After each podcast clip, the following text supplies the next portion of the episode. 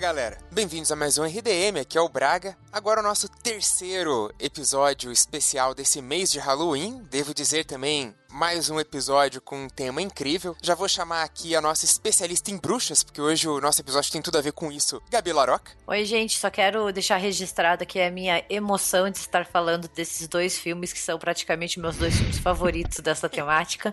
Então estou muito emocionada, é um dia muito muito importante na minha vida, é um marco histórico para mim, tá? e ele que assim como eu também não tinha assistido esses filmes na infância, Thiago Natário. Eu tô aqui para falar de gato, tá? já, já já deixo avisado que eu vou deixar o microfone até desligado nas outras partes, eu vou falar só de, de gatinhos.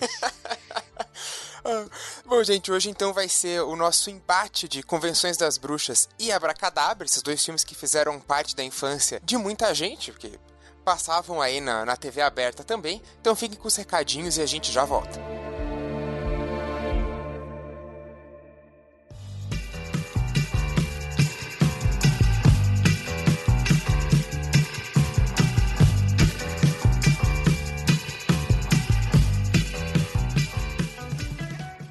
Bom, como eu tinha dito para vocês no episódio da semana passada, outubro a gente tá cheio de novidades, então semana que vem eu vou avisar mais algumas, mas por essa semana eu queria contar para vocês que a gente vai fazer mais uma live do RDM, vai ser no dia 24, uma sexta-feira, é, e a gente vai também anunciar no, no nosso Twitter e Instagram hoje também.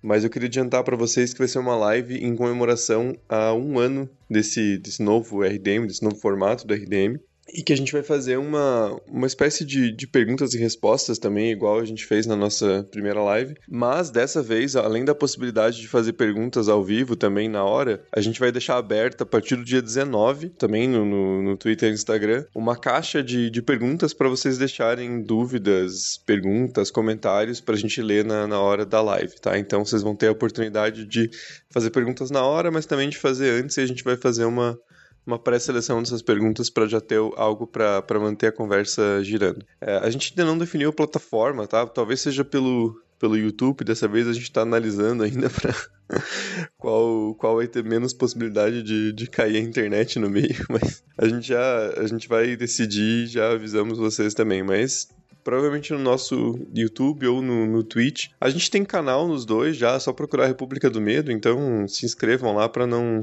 não arriscar perder a live. Então é isso, a gente vai liberar mais informações em breve. Então não deixe de nos seguir no, nas nossas redes sociais para não perder nada disso. E também, quem puder, quem quiser, dá uma olhadinha no nosso Apoia-se, no apoia.se barra RDM ou no PicPay, porque é o que permite a gente financiar todos esses especiais que a gente está fazendo no mês de outubro, todos os episódios, o site, essas lives, enfim, é super importante para a gente conseguir manter tudo no ar, tudo funcionando e fazer coisas a mais, sorteios e algumas novidades que vêm por aí nesse mês. Então, a gente tem bastante coisa para anunciar, fiquem atentos, não percam nenhum episódio e nos sigam no nosso Twitter, Instagram e Facebook para não perder nada disso. Então é isso, fiquem com essa discussão super nostálgica sobre Convenção das Bruxas e Abracadabra.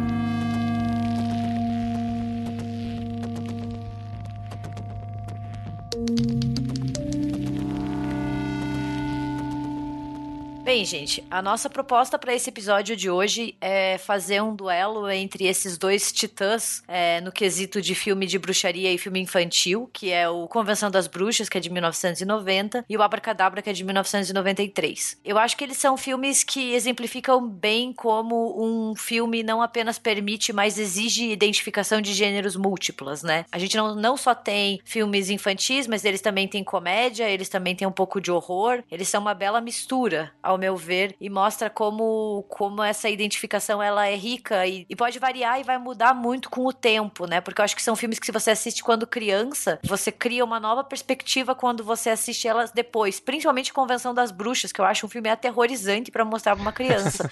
Mas a gente já vai chegar nisso, né? Então, a gente vai começar falando da Convenção das Bruxas, que como eu disse é um filme de 1990. Ele é dirigido pelo Nicholas Roeg, produzido pelo Jim Henson e tem a incrível Angélica Houston Houston no papel principal. Eu acho que essa mulher não envelhece, assim, porque ela continua com a mesma cara 30 anos depois, mas tudo bem. e a história, ela é bem simples, assim. Elas são bruxas, elas são muito más, assim, não tem nenhum pingo de bondade, nem de, de riso nelas. E elas tramam para livrar a Inglaterra e eventualmente todo o mundo das crianças. E a gente acaba conhecendo essa história pelos olhos de uma criança, né, que vai com a avó, depois dele ficar órfão dos pais, é, para um hotel à beira da praia, passar um tempo e lá tá acontecendo a convenção das bruxas da Inglaterra. E as bruxas detestam crianças, né? A história em si, ela não é um roteiro original, ela é baseada em um livro de 1983 do Roald Dahl, que é o mesmo escritor, por exemplo, da Fantástica Fábrica de Chocolates. Então, é um escritor que é conhecido por essa questão de misturar criança e coisas macabras e ter aquela coisa bizarra que você não sabe se é para rir ou se é para assustar, né?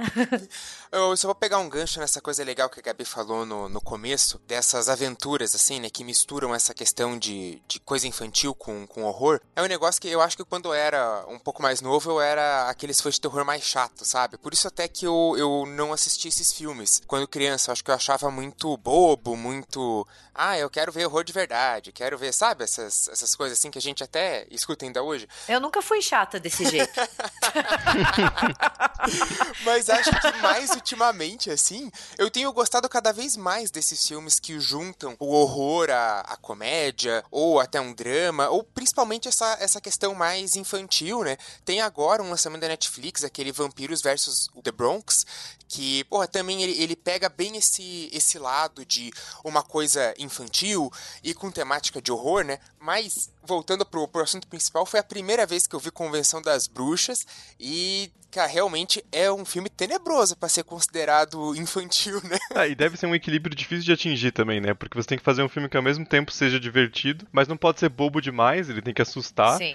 Então você tem que impressionar a criança ao mesmo tempo que você não pode incluir nada muito gráfico, digamos, porque senão não passa pela, pela classificação etária, né? Então é, é engraçado lembrar desses filmes das nossas infâncias que é, mesmo hoje em dia tem algum impacto, assim, às vezes pelo clima geral, pelo tom do filme. Eu sempre cito Jumanji, porque eu acho um filme super macabro, assim, o molequinho ficou 30 anos na floresta e virou o Robin Williams.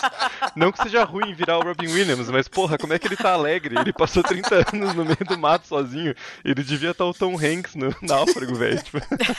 Mas tem, tem vários filmes, a gente falou do Gremlins já, como esses filmes assustavam e eles têm umas temáticas meio pesadas, né? E o Convenção das Bruxas, se você parar pra pensar, é, um, é um plano muito macabro, né? Elas não estão tentando Sim. matar algumas criancinhas para ficar jovens para sempre, elas estão tentando matar não. todas as criancinhas. Né? Sim, elas o detestam. Então, assim, as bruxas, elas são más, né? Diferente do Abracadabra, que elas são até engraçadas, né? Sim. Então é um tom cômico bem maior. No Convenção, elas são, elas são feias, né? Então elas se escondem por detrás dessa máscara. É, e elas são grotescas, assim, né? Principalmente a, a, bruxa líder, que é a Angélica Houston, né? Ela é muito feia, ela assusta mesmo, né? E o plano delas não é que nem o Thiago disse, assim, ah, eu vou comer a criancinha para ficar jovem. Não, elas querem acabar com as crianças e transformar todas elas em ratinhos. E, e não é a única maldade que elas fazem, né? Tipo, porra, a história de prender uma criança dentro do quadro. Assim, eu acho que todos os nossos ouvintes que já assistiram esse filme quando eram crianças ficaram com medo de ficar preso dentro de um quadro. Porque você passa por um quadro e você fica pensando assim, putz, será que tem alguém preso aí dentro? Assim, eu vou contar uma experiência própria para vocês, mas a minha avó, ela pinta. Ela, ela faz quadros. Então imagine, eu assisti esse filme, eu ficava na casa dela e eu ficava tipo, tá bom, e se tiver alguém preso nesse quadro? É tenebroso essa história, sabe? Não, não tem nada de leve, assim, se você for pensar bem. É, e, e, essa cena inicial me fez pensar assim, putz, acho que eu vou gostar desse filme, porque ela é super original, né? Essa, não que o conceito de, de de ter essa lenda de alguém preso num quadro seja algo totalmente inovador, mas o jeito que é filmado, aquela narração em off da avó do menininho, que é a Helga, e aí o filme se passa na, Nor na Noruega, porque afinal o nome dela é Helga, né? Então é o nome. Pegasse o nome escandinavo mais clichê possível. É, mas é, ele tem um começo bem interessante, né? Ele, ele tem esse, essa, esse ar de, de lenda, de mito, dela contando pros netos algo que passa de geração em geração antes de ir pra questão da, da convenção em si, né? Então acho o começo do filme muito original. Ele dá um ar de algo que, que vai ser diferente, não é um, um filme como qualquer outro, assim, não tem aquele começo típico. Né? É, eu, eu acho essa questão do quadro muito assustadora, ainda mais que a menininha vai envelhecendo, né? Ela não fica, tipo, paralisada, ela vai. É, e daí, em vez dela estar tá estática, não, ela tá vivendo ali, sozinha, envelhecendo.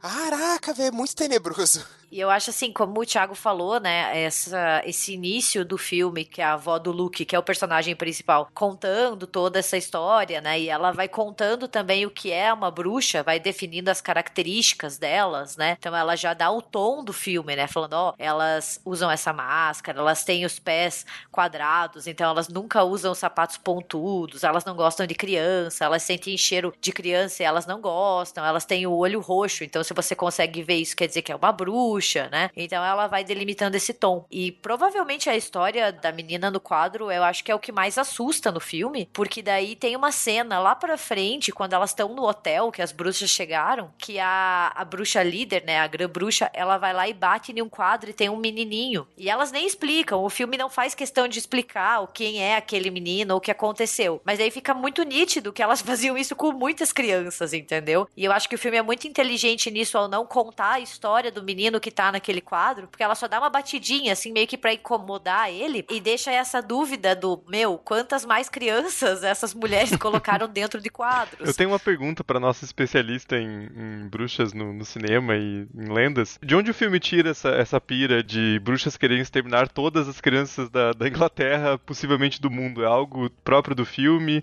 Tem base em alguma lenda mais antiga? Algo do, do cinema dos anos 60? O que, que qual que é a pira?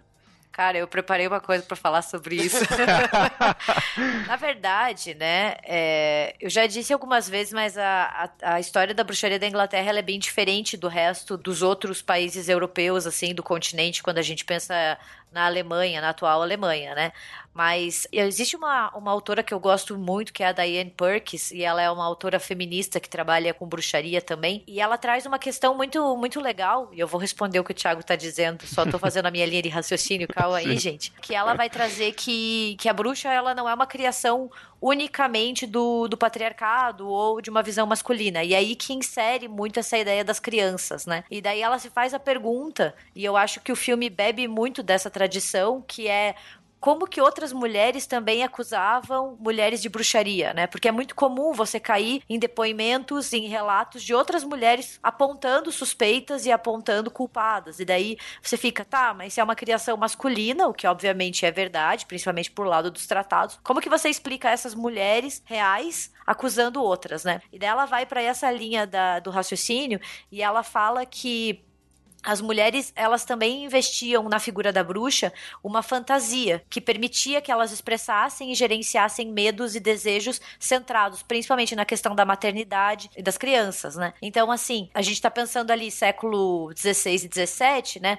Onde as mulheres se movimentavam em um mundo onde elas eram as geradoras das crianças e aquelas que organizavam e mantinham a economia doméstica, né? Principalmente a questão de alimento e o cuidado e a gestação dos filhos, né? E dentro desse espaço muito circunscrito, acaba criando uma rede de significados que chegam até nós pelo cinema, né? Aonde essa era, seria uma das identidades femininas, né? Então as histórias de bruxaria que as mulheres contavam e que elas criavam eram pegas nessas redes de significados, né? Então para as mulheres, a bruxa era uma figura que sempre era entendida como seu contraposto dentro da sua própria identidade, ou seja, ela é uma anti-mãe, ela é uma anti-dona de casa, e eu acho que o Convenção das Bruxas mostra isso muito bem, né? Enquanto a gente tem a avó do Luke, que é aquela avó boazinha, materna, que cuida tudo, as bruxas são a antítese dessa, dessa personagem, né? Elas são perversas, elas são más, elas detestam crianças. Então, a, a Diane Perkins, eu vou deixar linkado no site esse, esse livro dela, é, ela traz como depoimentos de mulheres envolvendo crianças, né? Ou até gestação ou mães, refletem essas ansiedades produzidas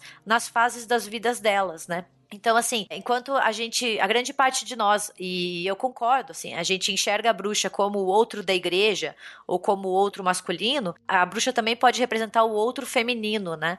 Essa ideia de que ela é um outro sombrio da mulher do início da modernidade e que ela vai expressar e vai atuar desejos que essas mulheres sentiam, né? Então, uma característica muito comum de bruxas, e a Perkins também se dedica muito ao caso inglês, então acaba até casando com o que a gente tá falando do filme, né? Ela fala que uma pessoa, uma mulher que demonstrasse muito conhe um conhecimento excessivo ou um interesse muito grande em uma criança eram vistos como sinais de maleficência, sabe? Por quê? Porque parece que ela tá invadindo o espaço daquela outra mulher, que ela quer usurpar o lugar daquela outra mãe, né? Então, assim, era muito comum casos de vizinhas se denunciando porque uma mulher começou a se interessar demais pelo filho da outra, sabe? E isso meio que é você romper o limite, sabe? Você tá entrando no meu lugar, você tá perturbando a minha identidade, né? E então era muito comum que a bruxa também assediasse crianças mais velhas, né? Então, mesmo casos de crianças enfeitiçadas podiam representar a ameaça que as mães tinham de perder a autoridade perante os filhos e perante o lar, sabe? Então essa ideia da bruxa ir atrás de crianças também tem muito uma questão nessa construção do outro feminino, né? A ideia da bruxa oferecer comida sabe, para tomar o controle do corpo infantil e o Convenção das Bruxas traz isso, ela oferece chocolate, elas oferecem doces para as crianças. E daí a gente lembra, por exemplo, até de contos de fada, como a história da Branca de Neve e a maçã, né? Essa ideia é muito antiga. A ideia da bruxa trazer a comida, ela representa uma época em que existiam muitas ansiedades ao redor da alimentação e da comida, né? E ressignifica a ideia da comida, ao invés de sustentar, a comida destrói, né? Então, o presente de comida da bruxa oferecida para uma criança usurpa a autoridade da mãe, que é a responsável por dar comida para ela, sabe? Então, putz, eu gosto muito desse assunto, assim, eu gosto demais da Dale Perkins, é uma das autoras que eu mais uso para discutir bruxaria, porque eu acho que ela tem uma, uma teoria bem diferente da, da comumente utilizada para explicar a bruxaria, mas ela traz muito disso, assim, de como a gente pode pensar também a bruxa não apenas como um outro da igreja, ou como um outro masculino, mas também como um outro feminino, principalmente nessa questão das crianças e da alimentação, né? Respondi? Sim, sim. não, e, e é louco porque eu não sei se, se, se, o filme ficou sem figurante, mas tem uns caras no meio ali na, na hora da convenção, tem. né? Tem. Você olha assim de fundo, não, mas aquilo, aquilo ali é um maluco, não é? Tem. Aquilo não é mulher, não, cara. E o filme não explica se tem bruxos, mas eles também estão com a mesma roupa que todas as outras bruxas. Não sei se, de novo, o filme ficou sem figurante, porque parece uma, uma locação meio remota, e colocaram uns caras, mas. Mas enfim, o visual em si das bruxas é, é bem tenebroso, né? Nossa. Quando a a Angelica Houston tira a, a, aquela máscara pela primeira vez, dá um medinho, assim, né? Porque eles fazem uma maquiagem Sim. bem exagerada. Ela é tipo um Goblin, né? Parece que vai ficar a personagem como a Angelica Houston o filme inteiro. E do nada ela vira aquela coisa super monstruosa. E todas as outras bruxas são bem esquisitas também. Mesmo aqueles Sim. olhos púrpura, né? Sim. Cara, essa cena é muito fantástica. Porra, ela se desmontando, aquela coisa revelando a verdadeira face, que elas são o mal. Não sei, porra, daí é o, o couro cabeludo todo cheio de alergia, porque elas usam a peruca. É, até isso é, eles explicam, né? Daí elas têm aquela cara, os dentes meio torto, o, os olhos brilhando, dão também todo um efeito. Mas é claro que, que a bruxa mor com aquele narizão gigante. Nossa, é, dá, dá, dá todo um toque especial, assim. A, aquela cena que deve ter traumatizado muita gente, né, na infância. Sobre os figurantes masculinos, eu não sei se existe uma explicação ou se a possibilidade de colocar homens ali deixa as bruxas mais grotescas, entendeu? Uhum.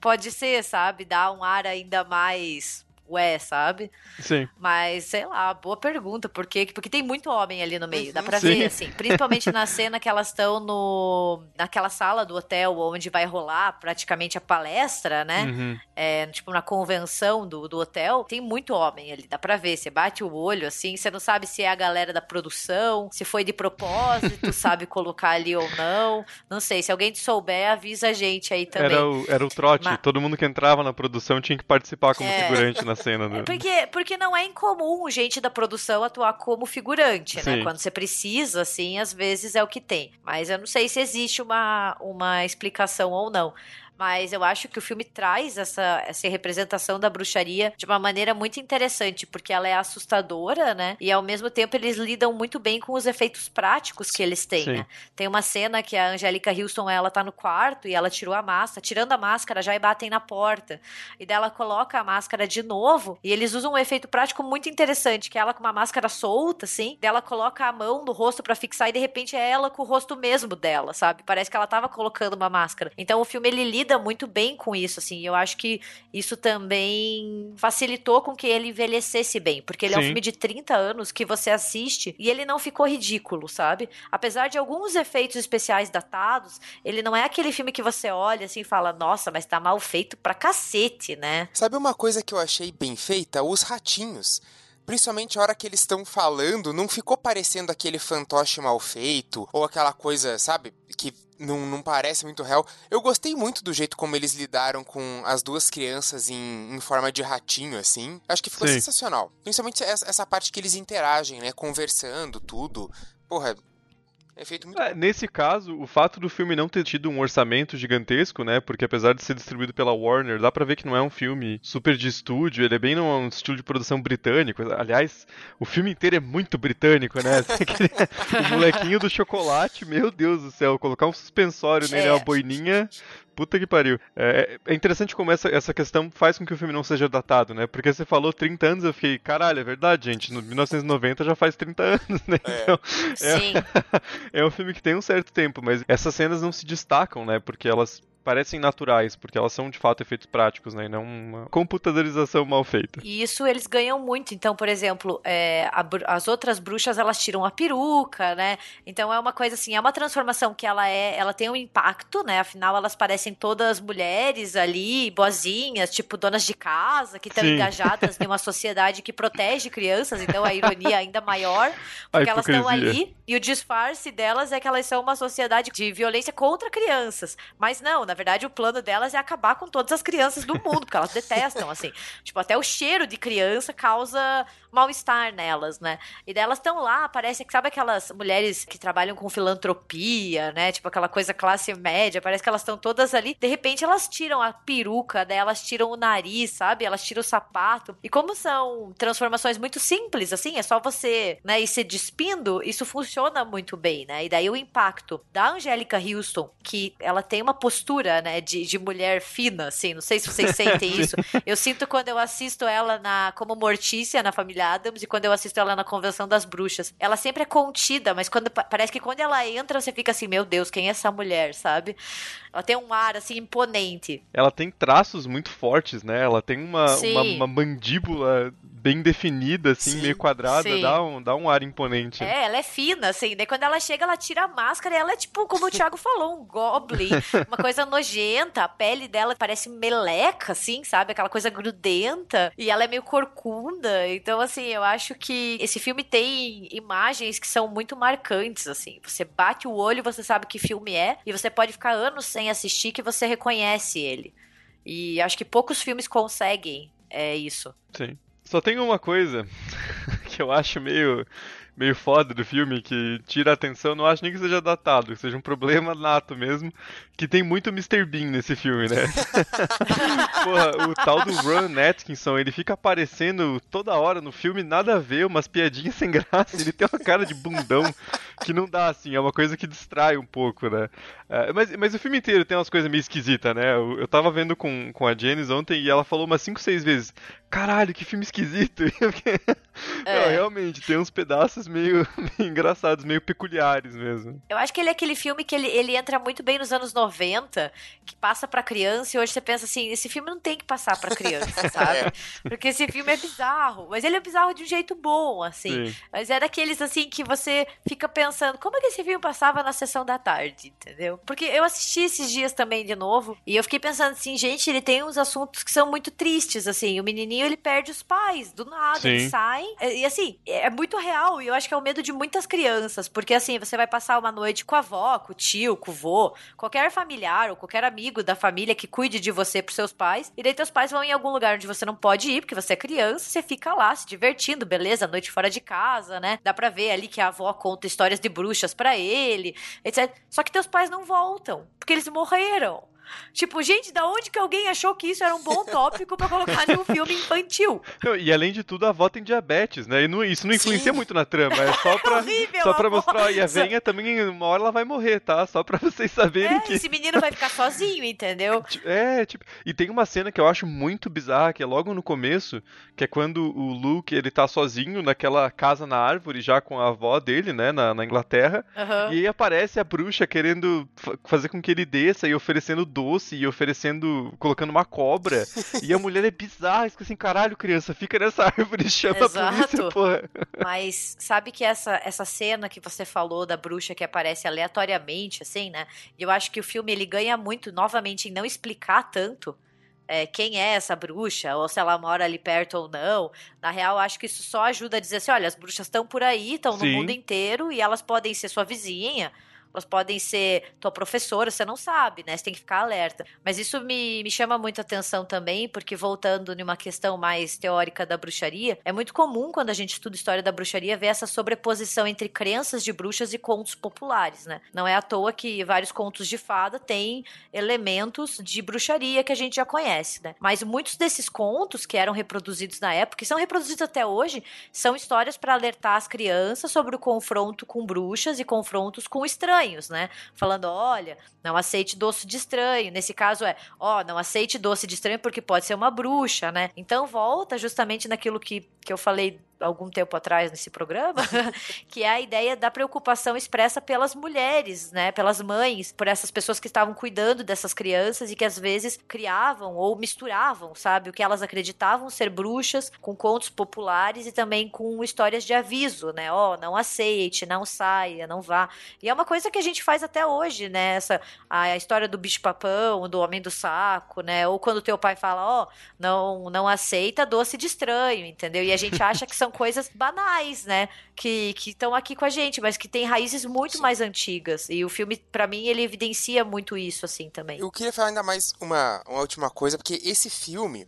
É, eu, eu gostei dele bastante, mas eu fiquei sentindo falta de algumas coisas no roteiro. Também não, não é o estilo do filme, né? Mas eu queria ter visto mais interação do Luke com a outra criança ali. Pô, sabe, é, como é essa aventura de horror meio para criança, eu acho que faltou um pouco da interação dos dois antes do momento deles virarem ratos, sabe? Tentar, sei lá, o criar Bruno. uma. O Bruno tentar criar uma, Mas uma o, amizade o Bruno, antes. O Bruno sou eu, ele só quer comer e ser deixado em paz, entendeu? Ele é o eu me identifiquei com o Bruno. É o eu me identifiquei com o Bruno. Tipo, gente, eu só quero comer no buffet aqui, me deixa em paz, não precisa conversar comigo, entendeu? Roubar as passas de todos os bolinhos. Ah, não, eu não gosto de passas, então eu tiro. Mas... Também, viu? Eu sou o Bruno. Isso aí é com manteiga com margarina. Vamos ver se o sanduíche tá num bom estado ou não. Não é margarina, é margarine. Vontade de estapear aquela criança às vezes, mas enfim. Ainda bem que você não tem filhos ainda, Thiago. Não, tenho gato. Gato não fala. Só. Só Mia o Depende, dia inteiro, o Binks fala. Daqui a pouco a gente vai falar do Abracadabra. Sim, Verdade. mas diga, Braga, continua. Não, cara, pior que esse sotaque fica na cabeça, né? Você termina de ver o filme, o sotaque fica ressoando na, na sua cabeça, Sim. esse sotaquezinho britânico. Não, mas eu, eu, eu, gostei bastante. E daí a interação deles como ratos. Pô, também o filme podia ter uns cinco minutinhos a mais, só deles convivendo como ratinho ali. Ah por exemplo, o Bruno podia estar tá junto. Tudo bem, depois não, não faria sentido na trama, mas o Bruno podia estar tá junto na cena Ratatouille lá. Eu acho que traria uma, uma comédia um pouco mais mais afiadinha, assim. Mas aquela cena do Ratatouille eu adorei. Porque ela tem tudo, assim. Você fica naquele suspense se ele vai conseguir botar a tal da poção na sopa das bruxas. Enquanto isso, depois ele tá sendo perseguido. E, tipo, não é os cozinheiros normais fugindo do rato. Não. Eles estão indo atrás dele com um cutelo. Com... Pô, é um negócio Sim. muito.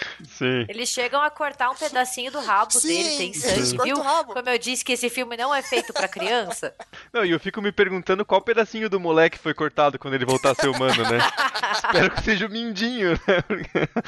Não, porque lembre que no começo a avó também não tem uma parte do dedo, Sim. porque as bruxas Sim. cortaram, entendeu? Sim. Então, querendo ou não, esse filme ele é ele é muito mais obscuro do que a gente pensa, sabe? É. A questão da, da do, ar, do, ar, mais aventuresco, talvez até pudesse ter. Eu acho que seria interessante também você colocar mais cenas do, do gato, da grã bruxa perseguindo os, os ratinhos, mas é, acho que é uma questão de orçamento também, né? É. As cenas que eles fazem dos ratos falando é tudo sempre no escuro, porque senão ia ficar muito óbvio que eles estavam usando uns, uns fantoches, né? Então eu acho que o filme vai na, na, limitação de orçamento também, né? E funciona, assim. Eu gosto do, do final do filme. O, o clímax é divertido. Eu gosto muito também desse final, depois quando a confusão já, já acabou, né? E as bruxas foram teoricamente derrotadas. E daí ele volta para casa com a avó e daí você fica assim, putz, mas ele vai ser um rato pro resto da vida.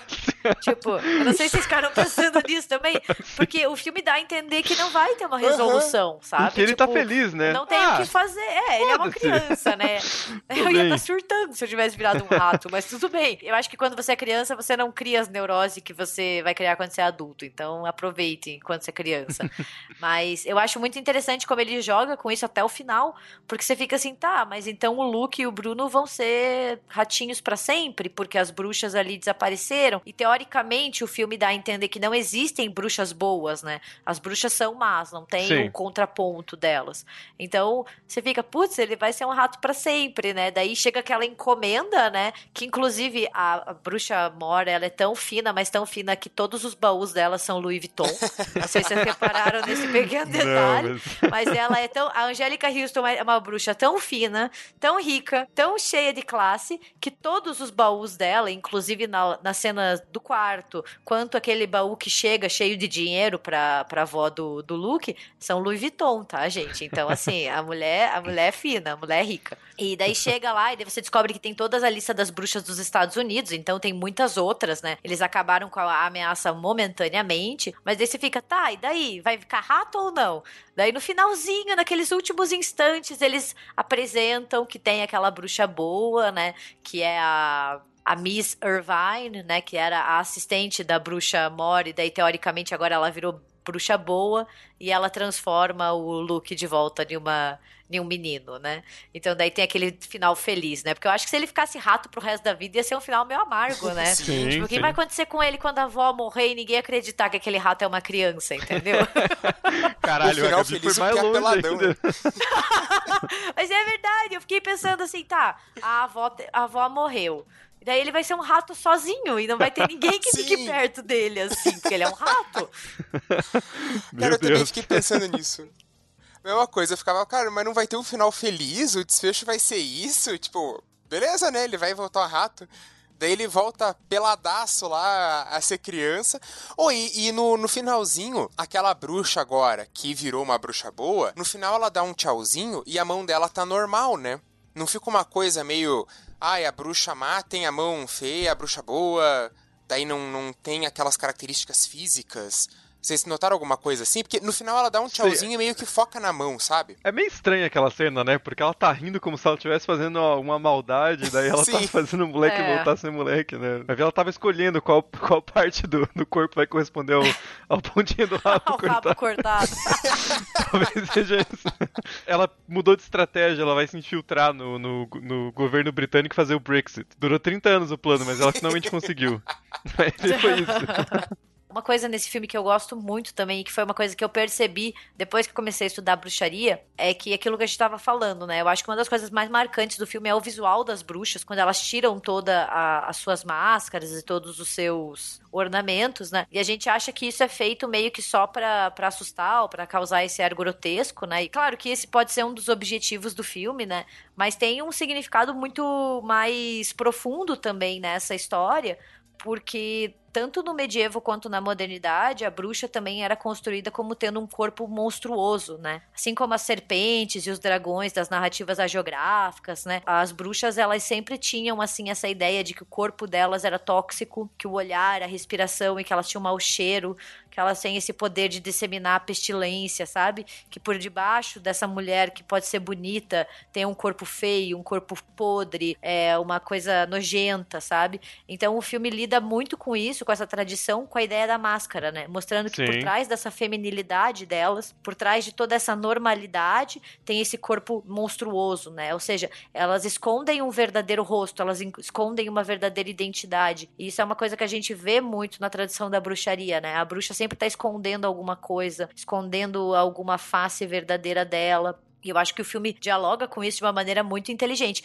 Não sei se foi o objetivo dos produtores e dos roteiristas, porque a gente às vezes vê muito mais coisa que eles queriam dizer, mas eu vi, eu gostei e eu quero falar. mas eu acho muito, muito inteligente, porque vai muito mais além, sabe, dessa ideia do grotesco pelo grotesco. E daí contrasta também com a, com a Helga, que é a avó do Luke, que é meio que a protagonista, que é aquela vovozinha bonitinha, né? O cabelo branco Sim, anglo-saxã, né? Aquela é, coisa assim, germânica, branca, de olho claro. Sim. Só falta cantar o Yolerei por aí, sabe? De tirolesa. Fazer a poção dos, do, do Asterix e Obelix. é. Eu realmente quero que as pessoas que assistiram esse filme quando eram crianças contem pra gente se vocês também não se peidavam de medo, porque eu acho que ele é um filme que não é feito para criança, sabe? Eu não sei. Eu, eu adoro ele, é um dos meus filmes favoritos, mas eu, cada vez mais que eu assisto, eu fico, cara, esse filme é, é obscuro, entendeu? Ele é pesado, ele lida com temas assim que não são tão leves quanto a gente Sim, acha, né? Filme tenebroso. E uma das coisas mais significativas do filme, do Convenção das Bruxas, é que ele foi bem recebido pelas críticas no, na época do lançamento dele, mas ele não foi muito bem, como o Thiago disse, na bilheteria. Ele é um filme que não gerou um bom retorno, né? Mas ele acabou com o tempo recebendo assim esse status cult, né? Tanto que está previsto para sair um remake, né? atualmente, com a Anne Hathaway no papel da Angélica Houston e a Octavia Spencer como a Helga, né, ou como a avó, né? Então todo mundo tá prestando muita atenção nesse remake que tá agendado para sair no mês de outubro de 2020, né, se tudo der certo, porque ele é um filme que a produção em si já tá meio que assombrada, né? Teve até facada no meio da produção, não sei se vocês souberam não. disso, assim.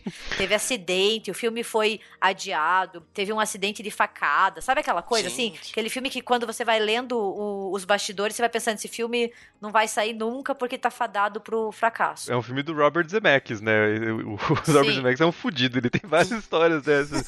Tem muito set de filme dele que dá merda, assim, então, né? E, inclusive, o papel do Mr. Bean vai ser o Stanley Tucci, que eu acho que pode ser um bom ator para estar no papel. E o filme vai sair agora, né? Então a gente tá de olho nele também e esperamos que, que fique à altura. Afinal, acho muito difícil, principalmente para a coitada da Anne Hathaway, que é uma ótima atriz, mas ela vai ter que entrar no papel, que eu acho que foi feito pra Angélica Houston. Não sei se vocês concordam, mas para mim parece que é assim como a Mortícia foi uhum. feita para ela. Ela ela domina a cena. Mas se ela conseguir contracenar com a Mary Streep, ela dá um jeito de, de tal altura do papel, né? Porque, assim... é, eu sei, mas eu não acho ela tão macabra quanto a Angélica Houston, porque a Angélica Houston, que nem você disse, ela é. tem uma aparência, assim, você olha para ela, ela, ela é fina, mas ela é fina e fria, sabe? É daquelas que parece é. que você olha por ela e pede desculpa, sabe? Quando você, você olha pra ela e fala, desculpa, desculpa. Parece que ela vai vai te dar um soco na cara se você andar muito Exato. perto dela.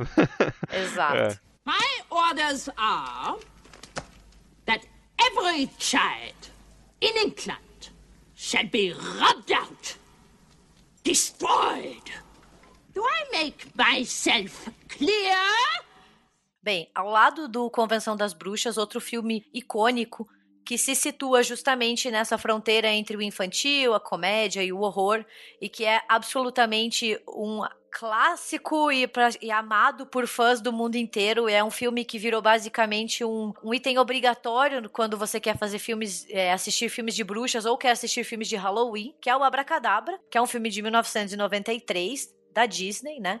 E ele foi dirigido pelo Kenny Ortega, que depois foi fazer grandes clássicos na, no cinema como.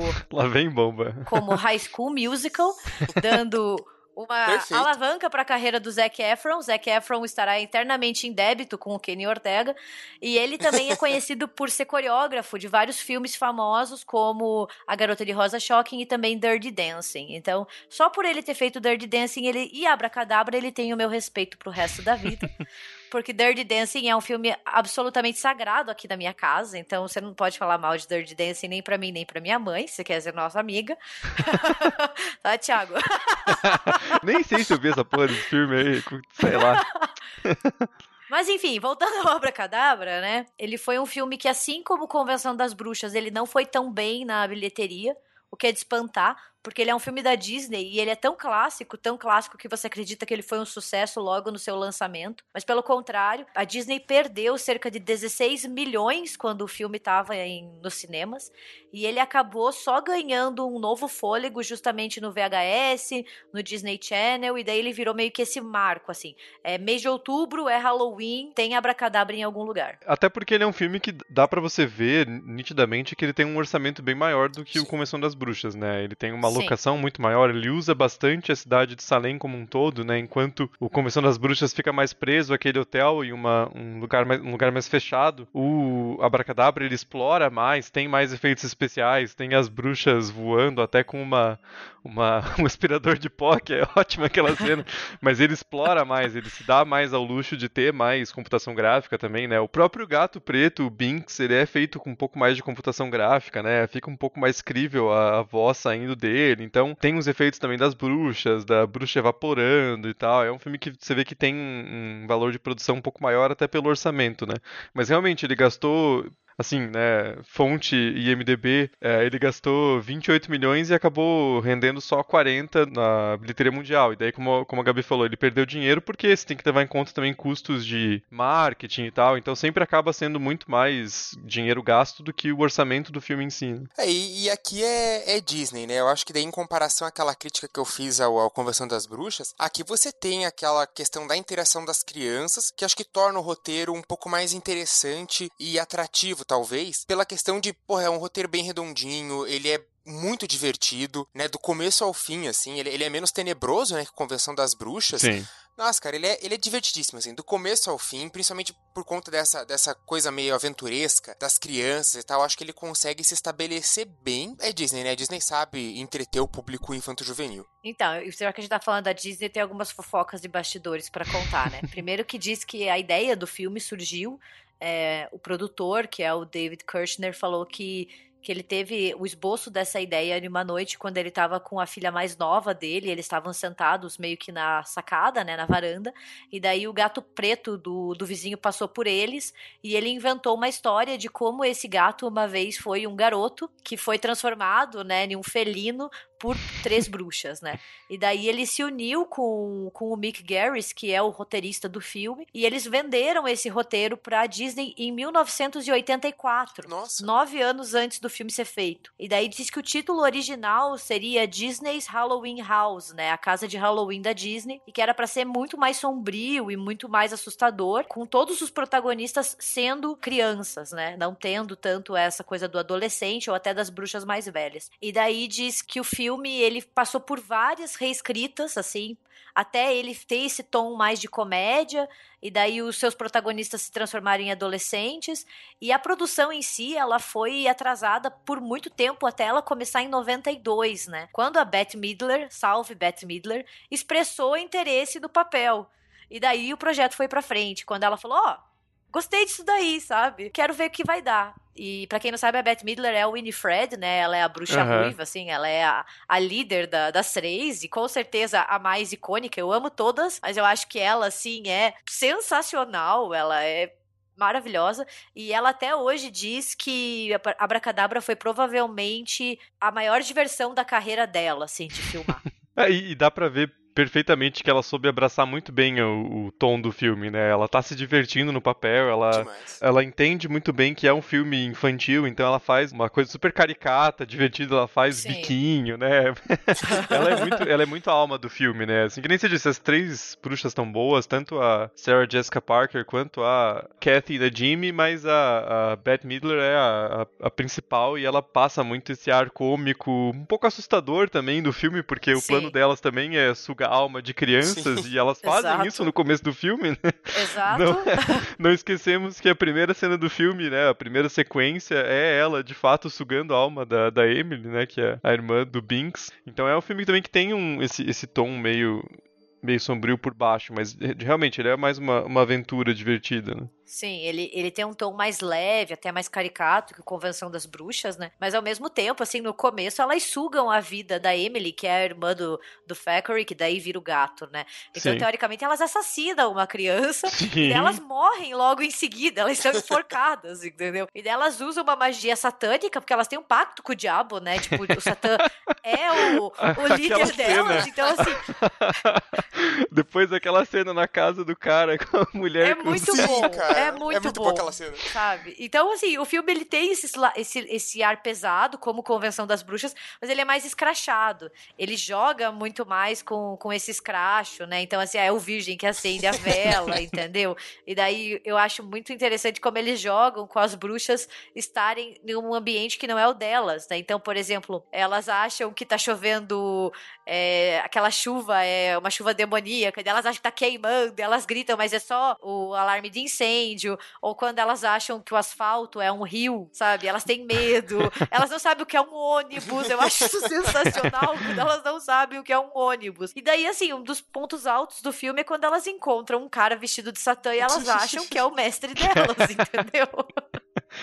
Mas e eu acho divertido também como isso é usado na trama em si, não é só piada, né? Porque daí, no final, o jeito que o Max, né, o, o Hollywood, o jeito que ele, que ele engana elas é com a, a luz do farol do carro com um, meio que um filtro vermelho para elas acharem que é a luz do sol, né? Então, isso volta Sim. no final e é utilizado na, na, trama, né? Mas tem vários momentos. Essa cena delas entrando na, na casa do diabo dá pra ver como se fosse só um sketch, assim, né? Dá pra você cortar esse pedaço do filme e assistir sozinho, porque é muito engraçado. Não, e, e é um filme, assim, que todos os momentos de comédia deles, eles se unem, né? Então, assim, é, até quando elas estão ali fazendo patetice ou quando elas estão no ônibus, eu acho sensacional as trocas que elas têm com os motoristas de ônibus, sabe? Tem uma hora que elas falam, a gente quer crianças. Dele, ó, oh, eu posso ter algumas tentativas, mas eu dou uma pra vocês. e você fica fazendo, gente, isso é muito piada pra adulto, entendeu? Então ele consegue se situar nisso, assim. Eu acho que ele é um filme feito para todas as faixas etárias. Sim. Eu acho ele perfeito. Eu gosto muito da, da estrutura do roteiro, que daí tem, tem muitas produções, né, eh, infantis, que daí tratam de temas mais pesados, principalmente essas que fertam com horror, que daí é bem aquilo. Começa com alguma coisa muito pesada e tenebrosa que se fica, cara, beleza, né? Isso a, até tem uma roupagem para criança, mas tá meio bizarro, né? Porra, tem gente morrendo. E depois ele vai desembocando numa comédia mostrando como as vilãs também têm as suas trapalhadas, de como elas têm o seu lado humano, como elas têm os seus dramas, isso tudo de um jeito engraçado. Porra, então acho que isso deixa o filme muito leve, assim. E, claro, você se diverte. É, é, eu concordo com a Gabi aí que todos os momentos de comédia, eles estão muito, muito encaixados naquele ritmo, né? para não ficar cansativo ou meio perdido. Eu acho que o que mais exemplifica isso é que a gente passa o, o filme inteiro achando que o Billy Butcherson é um, um puta vilão Sim. que ele tá perseguindo as crianças e tem essa coisa macabra dele foi ressuscitado e tal, e na verdade a única coisa que ele quer é dar um dedo no meio pra, pra Winifred, porque ela, porque ela trancou ele no próprio túmulo com a boca fechada, né? Então tem esse, esse twist, ele exemplifica muito do que é o filme, né? Cara, o Billy Butcherson é um dos meus personagens preferidos do cinema, assim. Inclusive, quero fazer uma declaração, porque a Funko lançou o bonequinho dele. Eu tô atrás loucamente porque eu preciso do meu Billy Butcherson. Se alguém achar o Billy Butcherson para vender, me manda o link, por favor, gente. Compra e, de, e daí vende pra, pra Gabi pelo dobro que ela vai Cala comprar. A boca. Cala a boca, velho. E aí vocês me deem metade da margem de lucro pela ideia. Não escutem o Thiago, ele não sabe do que ele está falando. Ele nunca assistiu Dirty Dance.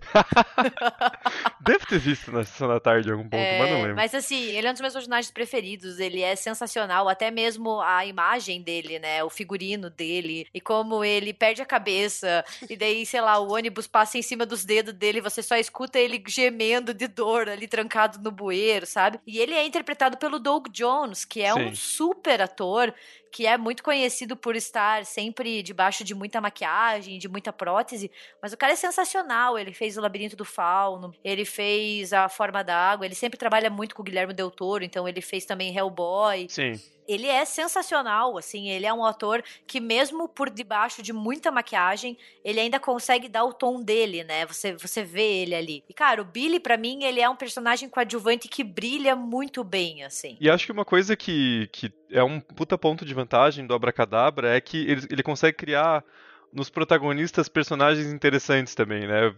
Tem, uhum. É meio que protocolar você colocar um, um, adolescente e uma criança mais nova ali no papel das pessoas que estão explorando aquele universo, mas eu acho que ele consegue criar um personagem interessante no, no Max. Na Allison, que aí você tem um contraste entre um moleque que se mudou de Los Angeles, né, e daí chamam ele de Hollywood, e a Allison, Sim. que é uma, uma residente de Salem, porque daí você cria esse contraste, né, dele que não acredita e acha bobo esse negócio de Halloween, e ela que vive aquela cultura da cidade, né, e isso é uma coisa que o filme explora muito bem também, né, todo esse, esse cenário de Salem, e daí, claro que ele vai acender a porra da vela, né? Porque também ele quer se pagar de não tenho medo, né? Vou mostrar aqui como Exato. eu sou na frente da minha irmãzinha e do meu interesse amoroso, que eu não tenho medo de nada, e daí o Virgão invoca as bruxas no além, né?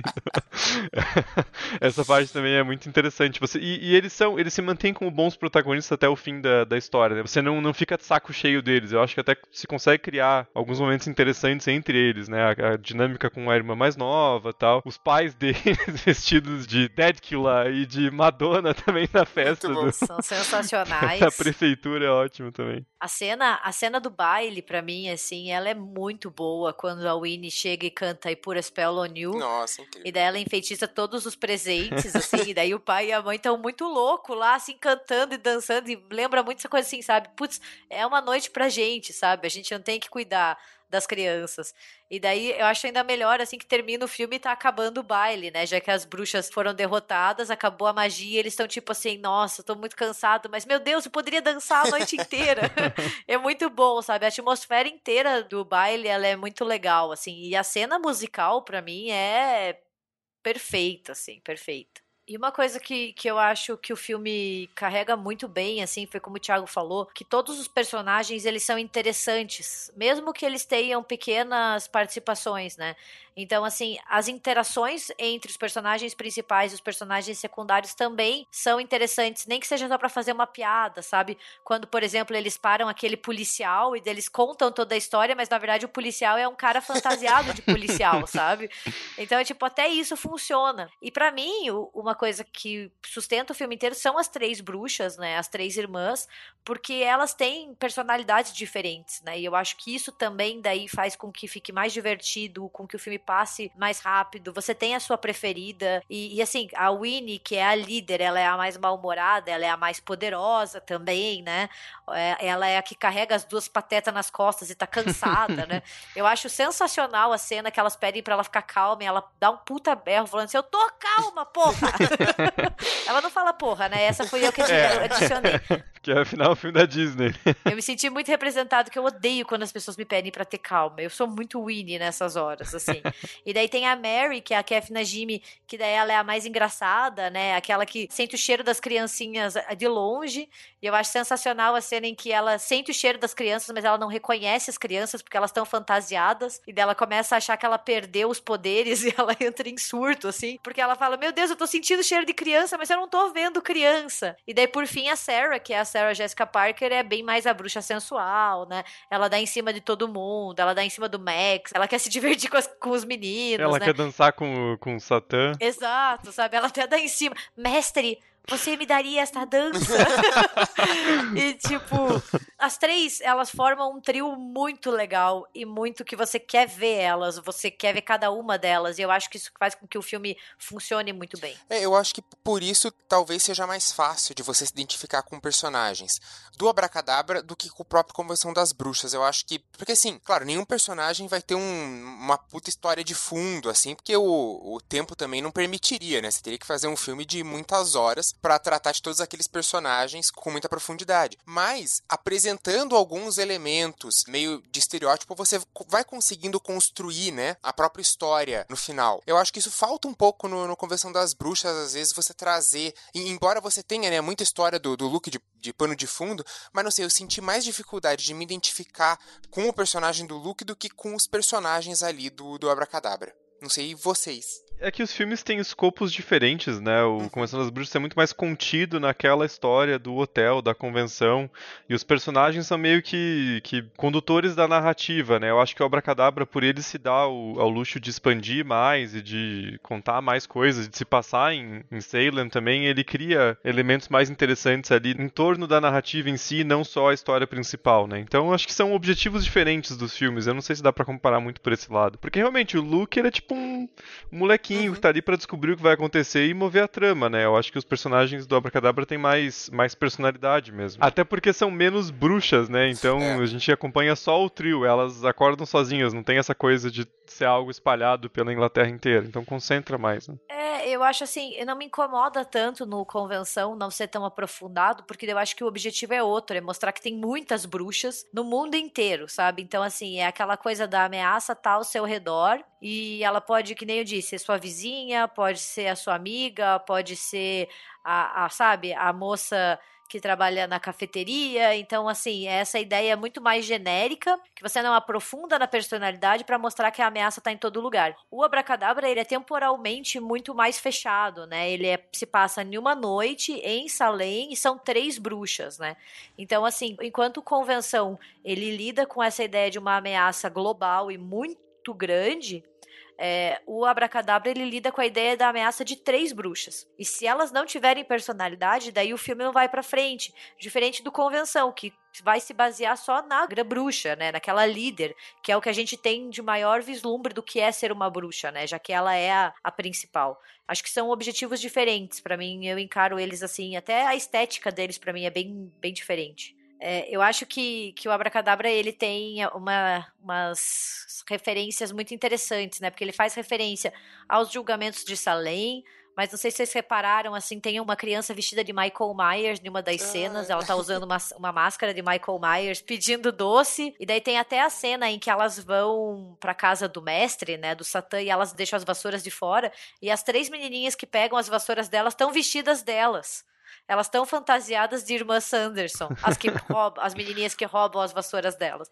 Então essas jogadas que o Abracadabra faz são muito inteligentes, assim sabe? Até mesmo quando elas estão vestidas lá e o diabo pergunta: Ah, mas vocês são as irmãs Sanderson? E elas ficam: Sim, mas ele tá achando que elas estão fantasiadas de irmãs Sanderson, não que elas são as próprias, sabe? Eu acho que o filme ele depende muito dessa comédia e dessas referências, mas ele faz isso muito bem, assim. Para mim é um filme que eu já assisti tantas vezes e ele nunca perde a graça, sabe? Eu assisti ele recentemente e eu chorei de rir, assim, quando a Dani fala dos peitos da Ellison, sabe? Ou quando a Winifred começa a dar os piti dela, sabe? Daí ela fica tentando ser acalmada. Ou quando as vassouras são roubadas e daí, sei lá, a Mary tem que ir com um aspirador e a Sarah vai com um esfregão voando, sabe?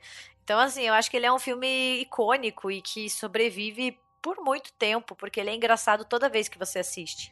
A gente não vai ficar aqui fazendo uma crítica de, de tipo, cinéfilo analisando o Abracadabra, porque não é o propósito do filme, né? Mas eu acho que a única coisa de estrutura que me incomoda um pouco, não que me incomoda, mas que acho que perde um pouco do, do potencial de, de, de, diversão do filme é que o final eu acho um pouco enrolado demais, porque tem tipo uns três, quatro finais, né? É. Primeiro eles vão Sim. até a escola aí queimam as bruxas vivas, que, que é meio macabro também, né? Sim. Aí elas voltam, voltam para casa, aí eles vão para casa deles, aí fica tudo bem, aí o gato vai ficar com a Dani. Aí não, as bruxas voltaram, vão pra cabana, aí elas fazem uma poção, aí ao invés de elas tentarem pegar qualquer criança aleatória só para comprar mais tempo e sobreviver à noite, elas querem a Dani porque chamou a Winnie de feia. Tipo, de é claro, feia. De novo, eu sei que é um filme infantil, mas eu acho que acaba perdendo um pouquinho de força no final. Podia ter dado um, um encerramento um pouco mais.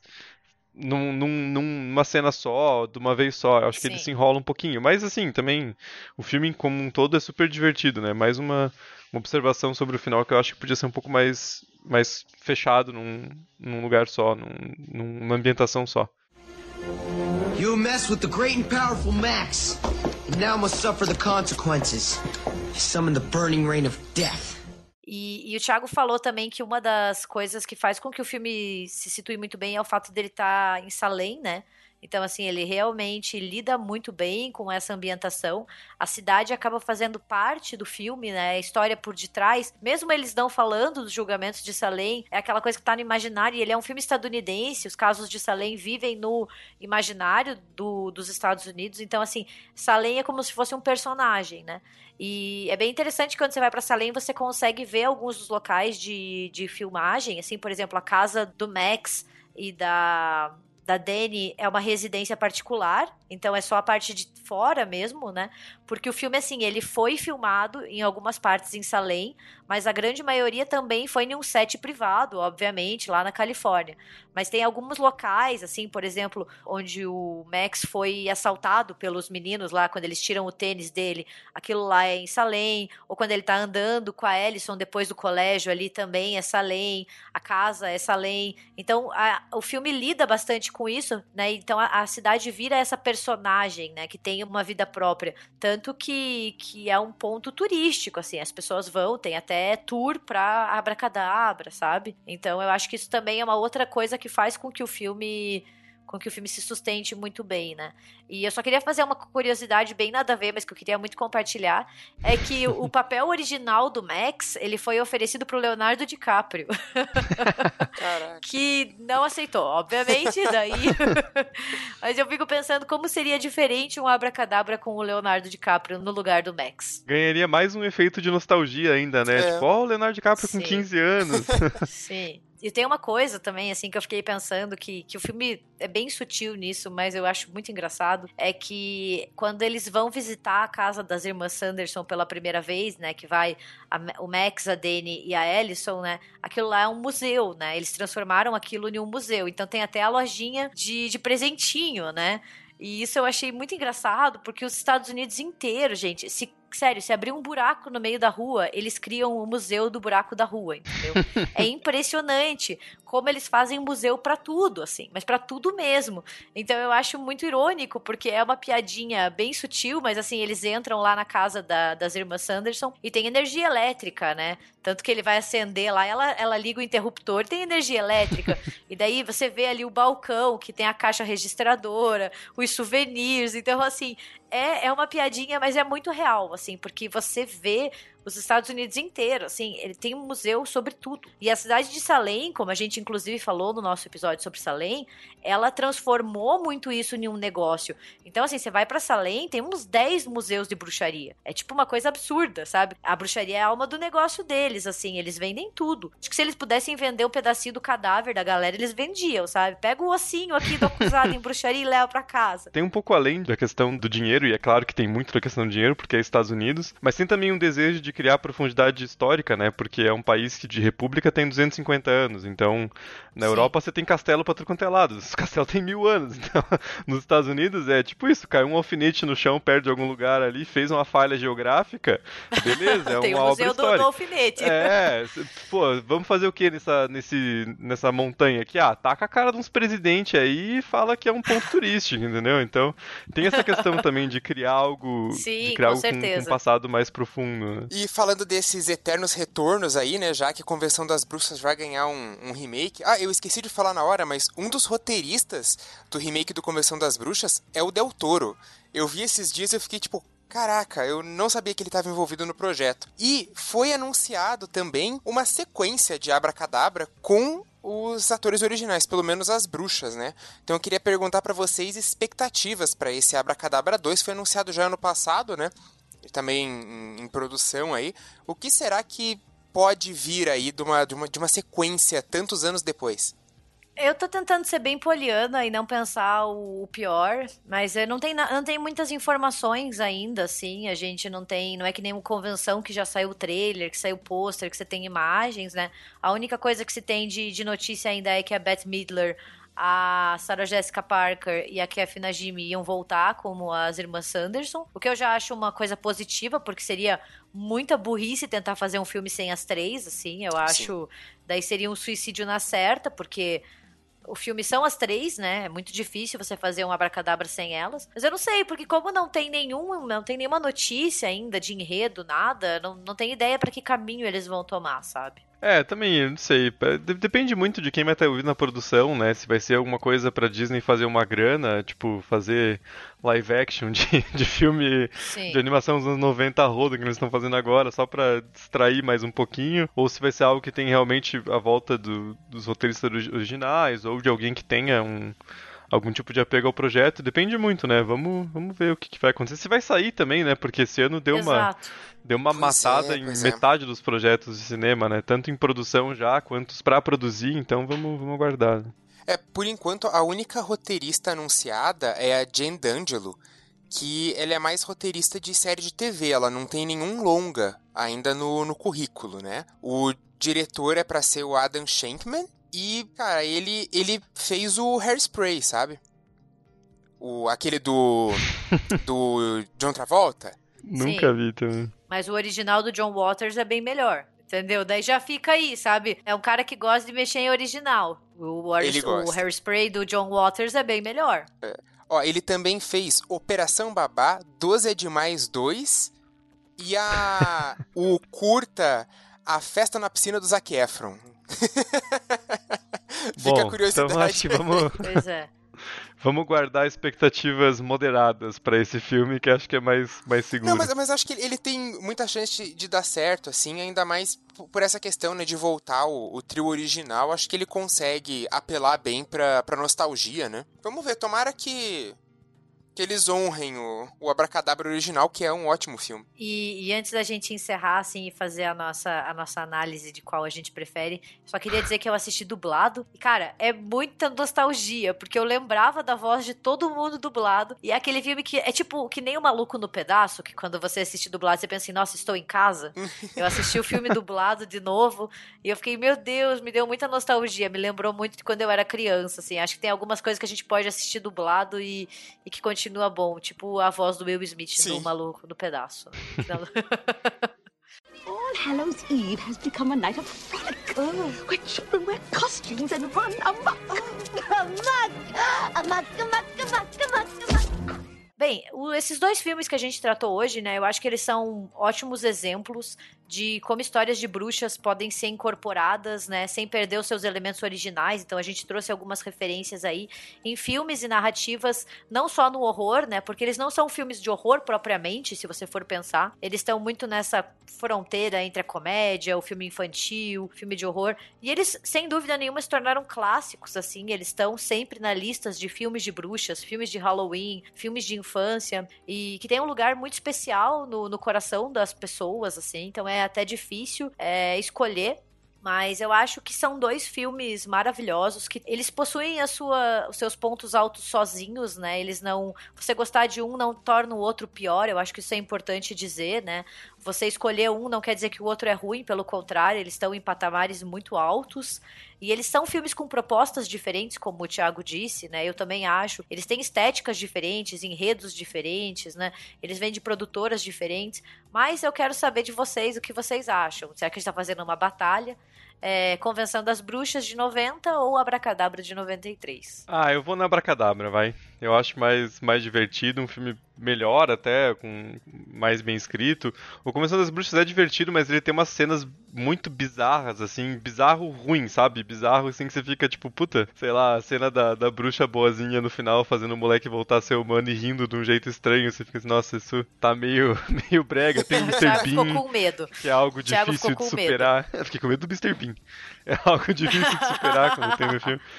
Eu acho o Abracadabra um filme mais, mais redondinho, assim, e lida melhor com gatos também, né? Porque o Começando as Bruxas, ele usa um som, um efeito sonoro meio de pantera pra um gato. gato não faz é. esse barulho, cara. É, é como se fosse um felino predador super tenebroso, e na verdade gato só dá um chiadinho bem fraco, então acho que tem uma, uma representação felina melhor em, Abracadabra. Mas é um gato do demônio, né, Thiago? O gato é todo encapirotado ali. É, claro. É, ele é o gato da, da bruxa mora, assim, é, né? Ele... ele... Caça os ratos sabendo que são crianças, de tão mal que ele é, entendeu? na ver... É, na verdade, na verdade é uma pantera que foi transformada em gato também, foi miniaturizada. é o próprio diabo encarnado no gato, entendeu? Falando nisso, a Zoe passou aqui atrás pra endossar meu, meu minha análise da representatividade felina. Ai. Cara, que tarefa difícil, assim, porque eu, eu critiquei bastante ali alguns pontos do Convenção das Bruxas ao, ao longo do episódio, né? Eu acho que, pô, o roteiro da Bracadabra eu acho muito mais fechadinho, mas eu acho que eu vou escolher o Convenção das Bruxas, pra depois a Gabi dar o voto de Minerva, mas eu acho que eu vou escolher o, o Convenção das Bruxas é, por uma questão da dessa coisa da mitologia apresentada da bruxa. Eu acho que ele traz é, um, um, negócio um pouco mais interessante nesse sentido da lenda, do plano das bruxas, que é um pouco mais macabro, né? E das cenas do Luke como rato, que eu achei muito sensacionais, assim. Eu, eu ficava esperando quando que ele vai virar humano, alguém vai achar um jeito de transformar ele em humano logo, porque não, não pode resolver tudo ele rato, e o filme seguiu isso até o final. Eu acho que apesar de alguns defeitos que eu eu considerei defeitos ali do roteiro, eu acho que eu vou ficar com, o, com Convenção das Bruxas. Gabi, desempate? Eu já disse que eu sou libriana e que eu tenho sérios problemas em decidir, mas assim, eu gosto demais dos dois filmes, são meus. Eu coloco eles sempre na minha lista de favoritos. É, já assisti inúmeras vezes, sempre me divirto. Acho que são filmes que têm propostas diferentes. As bruxas do Convenção das Bruxas são bem mais malignas, né? O Convenção das Bruxas, para mim, tem um tom bem mais obscuro, enquanto o Abracadabra é mais comédia. As bruxas são até mais patetas, né? Elas fazem até mais coisas erradas e, e a gente ri com elas. Mas eu acho que o que os dois filmes têm, justamente como eu falei, é essa ideia de você incorporar histórias de bruxa tradicionais e que estão na história e trazer de uma forma reformulada ali para o cinema e de uma maneira muito sutil, muito divertida, que você assiste, você assiste com seus filhos, com os seus sobrinhos, né? E, e não cansa, né? E é muito difícil para mim, assim, e talvez doa muito, mas eu vou escolher Abracadabra, porque é o filme que eu acho que eu já assisti mais de 15 vezes e eu nunca cansei, sabe? É, o, o Convenção das Bruxas eu já assisti um monte, assim, também, amo de paixão, mas são poucos os filmes que eu consigo assistir inúmeras, inúmeras, inúmeras vezes sem cansar. E o Kenny Ortega conseguiu fazer isso duas vezes comigo, que é com Dirty Dancing e com Abracadabra. eu sei que, o, que ele só foi, foi o coreógrafo do Dirty Dancing, mas a cena da dança do Dirty Dancing é sensacional, então ele merece esse essas palmas. Mas eu fico com o Abracadabra com o coração partido, assim, com uma escolha muito difícil, porque para mim, assim, é pau a pau, nem tem muito o que dizer. Mas seria só por isso, assim, pelo que eu assisti mais vezes. You can talk. Yeah, no kidding. Now, get the spellbook. come on, move it! Bem, gente, esse foi o nosso terceiro episódio especial de Halloween. Só um lembrete, a gente falou das bruxas de Salem, do caso histórico, no RDMcast 241, para quem quiser saber um pouco mais do que aconteceu em Salem e porque ela é essa cidade da bruxaria, né? E a gente também falou de Abracadabra no episódio 217, que foi o nosso especial de Halloween do ano passado, e a gente talvez tenha até aprofundado em outros pontos que a gente não aprofundou aqui, porque já seria repetitivo.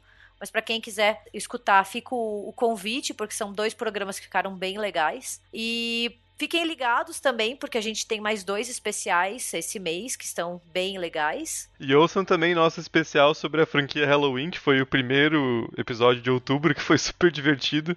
Você quer ouvir Sim. a gente descascando as sequências horrorosas que tem de Halloween, aproveita lá. E também fizemos um episódio semana passada sobre crianças tenebrosas em filmes de horror, né? Então é nessa temática de, de agora falando de filmes infantis que tem um, um, subtexto meio pesado. No episódio anterior a gente falou de, de crianças psicopatas ou endemoniadas em, em, filmes de horror, né? Vale a pena ouvir também. É, e contem pra gente nas nossas redes sociais, Facebook, Twitter, Instagram, se quiserem mandar e-mail qual dos dois filmes vocês preferem e por quê? É Convenção das Bruxas, é Abracadabra? Ou será que vocês têm outro filme que é um clássico de Halloween ou infantil que vocês gostem muito e que seja marca registrada? Sabe aquela coisa, ai, eu assisto no mês de outubro para comemorar, o nossa, esse filme é meio macabro, mas marcou a minha infância. Contem pra gente que a gente sempre tá ouvindo, lendo e respondendo. E acho que é isso. Muito obrigada pelo carinho e até a próxima quinta. Tchau, gente. Até.